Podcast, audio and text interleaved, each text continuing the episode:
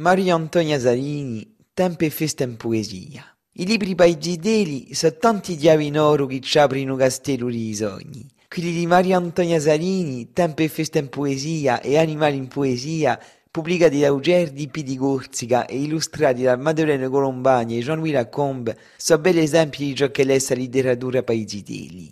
Questi libri, i pure tanculeti hanno usato internet e du Corsica, andatici pure che è un piacere. Per farvi scoprire questi belli poesie, vi ne maledioni pochi, principiando con gli animali. Attacchiamo con i tre coniglioli. Avete visto passare i tre coniglioli bianchi, che corrono sempre e non sono mai stanchi? Mi, ce n'è uno qui, da Reto Castagno, e è lo più maior, ma di nuovo più strano. L'altro, che si piatterà tra quello vosso, è lo più bravo, ma di nuovo più grosso. E quello che salta sopra il fiumicello è lo più chiugo, ma di nuovo più bello. I tre coniglioli bianchi non sono mai stanchi, senza piantare una seconda, a fare una ronda. E poi c'è di nuovo un matrimonio di Chiaragina. Domani festeggeremo tutta seratina un matrimonio di Chiaragina, in cui principe e l'uomo frino ci saranno tutti i suoi cugini che giocheranno il violino. Mangeremo caci panini e farina castagnina. Si sintaranno cantagellini e si parlerà manfarina regaleremo a Chiaragina un bel ubaglio di pindini. Passiamo a tempo e festa in poesia, che s'apre in qua settimana. Luni tasto un'insalata, marti mangio tre pomate, mercoledì mi faccio legge frittate, Gioi mi compra ciccurata, venari mi detti una mandurata, sabato mi sciacco inti imbruciate e domenica son malata. Temo qui tutti i stagioni contati in rima come Uerano. Di ogni erano, di ogni erano, in cui usa mantello fiorito e usa cappello colorito. I cantagelini e rise zitelline facciano una sinfonia piena d'allegria. Di ogni erano, di ogni erano. Si tratta di noi di tutti i vesti, Natali, a Sant'Andria, a Carnavali e poi a compia a vesta di mammi. Oh ma, ti volevo regalare oggi pato vesta a tutte le botteghe di agità, tutti i fiori da foresta, tutte stelle di girante e più buone di cadure, i spettacoli più divertenti, ma un aglio che un megore, pieno di gioia e d'amore, di gratitudine e tinarezza e come americhezza. L'antologia da letteratura corsa di Matteo Geccaldi fu pubblicata nel 1973 e ristampata dieci anni fa dalle edizioni Alan Piazzola in cui associo Memoria Bisinca. Temo qui centunari di poesie scritti tra il XIX secolo e a fine degli anni 60. Sto paramaestra s'apre in quei vilari da prima poesia stampata in lingua corsa in un 1817, un famoso Sirinato di Scappino di Salvatore Viare o specchio gli esidere di abieve, o la mia gara stella mattutina, più bianca di un broce di neve, più rossa di una rosa ramaschina, più aspra da gibole d'un stupone, più dura d'una deppe d'un pantone. Continueva a leggerci qualche pizzatello di suo libro magnifico in cui Anana lo bambino di Monsignori della Vuota. Si spanna l'aria, u tempo sa sirena, luce a steda, a lune diglia piena, nininna nume vigliolo, addormentati par pena, nininna biu bia, lume re, lume di nuovo parecchi scritti di Santo Casanova, babbo prima giornali sanno usano un corso a Tramontana, ecco qui la prima strovata la sua poesia, l'inverno in Corsica. Tutte le nostre montagne pareno tante sposate, i gigli si sono sfiorati per coprire le vallate e l'acqua di ruscelli luceno come vetrate. Tra i scritti di Rumenico Carlotti, Ritto Martina Pinzaparo e i rimi di Carlo Giovani ci potremmo fare una bella risata con la poesia di Don Petro De Mari, che dici? Un mio fiore di un tura Francia e i rinzoli di le tra. E le calzette di le va un mio figliolo quanto ne sa ha battezzato e la gatta, uno è lo chien e l'altro lo chat. I topi sono le souris e le rats, un mevigliolo quanto ne sa. Tanti e tanti poeti corsi con una scrittura meravigliosa, come i rui fondatori da rivista Cispra, Saverio Paoli e Giacomo Santo Erzinico, mi innamoro. L'aria carezza, si vede stelle in dirotti di ezidelle, un sole velo di vageroro e mi innamoro. A mezzo prato c'è tanti fiori, femo cullane come i signori, usò le velo di queste loro e mi innamoro. Anche se già assai poesie, l'antologia è fatta di noi di belli scritti in prosa, come quelli di Sebastiano Ralzeto, autori del primo romanzo corso, Pesce di Giuseppe Maria Bonavita, di Matteo Ceccaldi stesso, di Ignazio Colombani, Paola Righi e tant'altri. Ci trovare di nuovo teatro corso di Annetto Nodini, quello di l'autori Bastiaccio Petro Luciana, cognomato a Terapesca, o di Mariangiola di Amaticcia. Pa compia ecco un poema corto ma ricco di putanza da Don Francesco Filippini, che venne non sai faule di Natale Rocchiccioli in santologia di Uello da storia corsa. Un paesaggio così, una montagna turchina, qua io un mare d'argento, a luna tonda che io anto, da un cielo all'altro gincina. Ogni poeta ha inventato un paesaggio così, e un ci credo.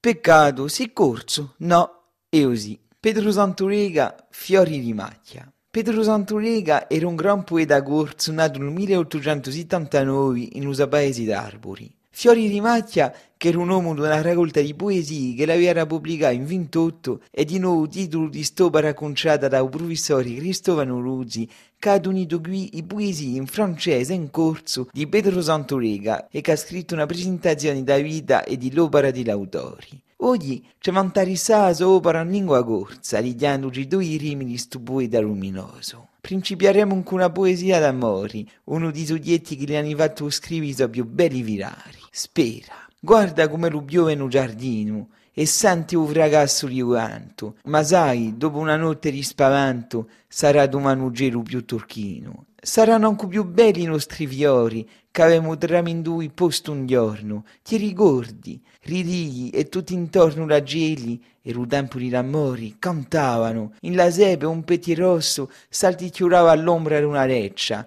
Avevi i capelli pieni di veccia e portavi un vestito bianco e rosso. In la macchia ridia fiori a aprire calava usore e si scopria a luna, verso gelo cullava umile bruna a grogeri un nostro campanile.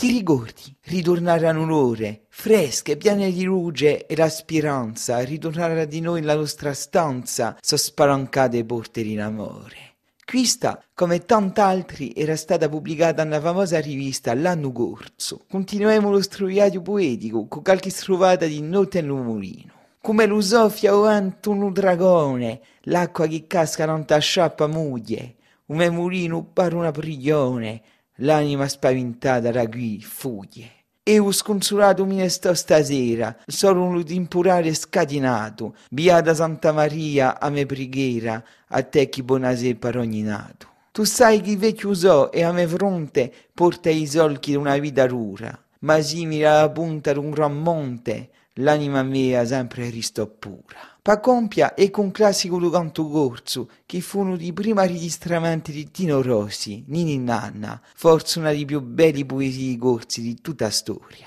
Sotto un ponte ci rugge la luna, e stella in cielo un ne manca mancuna. Dormi. In gli castagni si ragna o anto, un nostro lume sarà presto spento. Dormi.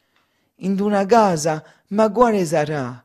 Batte ustaccio e si sente cantà. Dormi. Uiatu maiò s'arliscia un mustaccio, pianta oggi, si gheda ustaccio.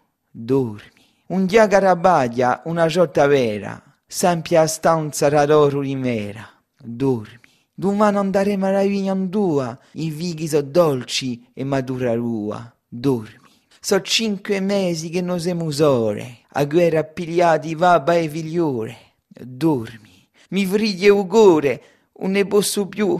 Lascia piagne a me stanotte, ma tu dormi.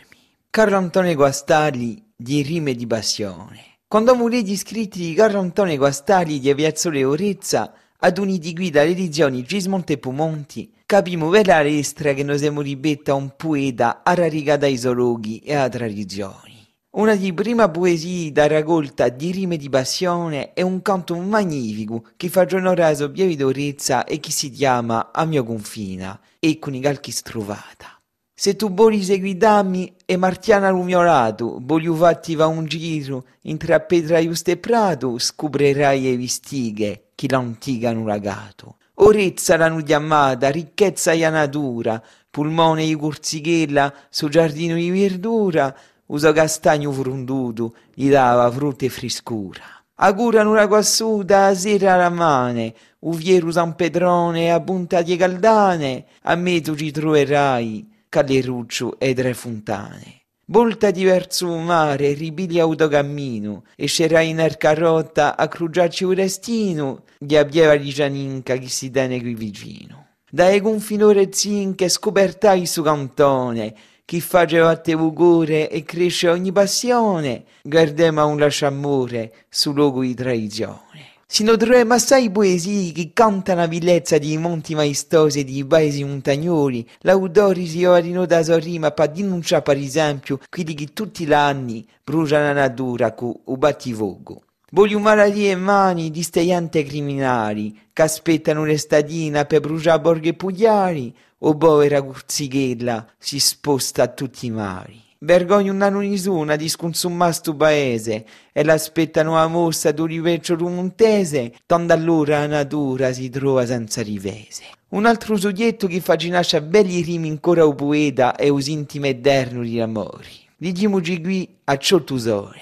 Veni di porto, fa sto iadio, ugo resciolto, ti conteradio, uso ogni fatto pensando a te, codengo piatto in fondo a me. Come avora tu sia vada, chi cante bora non amo pensata, di giorno e notte a tutte le ore aprire porte di un mogore. O per la bruna insieme andemo, sotto la luna noi steremo, quanto ci pare fino all'albore a stonderare gli occhi d'amore. Pa compia vivremo vera che in de carantoni quastalli l'arti da rima si marita un co garbo a quello di risa. Ecco qui i mosturi. Sono andata all'alte scuole per sti caffè di pastia e qui un vi contuvore manco dico una pazzia, ma ogni tanto ci vuole a ridere anche una cria. I mosturi adiuvati con una forte passione, giuricate pure all'atti, sto isciuto capizzone, piccato un adio ritratti di tutta sta promozione. I corsi c'erano radi all'ora d'aperitivo,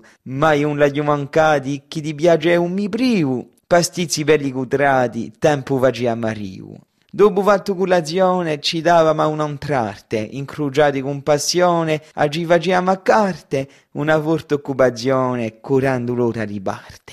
Un diploma manorato, un scritto di gran valore, in un quadro appiccato, per bere a tutte le ore, questo sì da straziato, frutto di un mosurore. Buongiorno a tutti, è un piacere di ritrovarvi nella vostra cronaca di parole di inchiostro. Oggi ti piacere dirige un invitato, Gian Filippo Mattei, presidente di Razzoggio Così, chi si batte per lingua corsa. Buongiorno Gian Filippo. Buongiorno Brondone. Allora, c'è da parlare di Sassoggio, no, che è nato quest'anno all'università, così. Chi è come assoggio? Così un associo che si occuperà della pratica della lingua corsa all'università e altro. Dunque siamo numerosi, un associo siamo a, po- a poco presto tra 20 e 25 persone. E dunque ma sviluppa qualche progetto come giochi di società, giochi di televisione, traduzione, canzone, esposizione di nuovi libri. E dunque abbiamo cominciato ad ottobre e dunque ma, ma continuato quest'anno e piano pianino ci avanziamo e poi abbiamo scontro a Vanina Bernarleoni di, di Fab Lab e ci ha permesso di cudare su Marti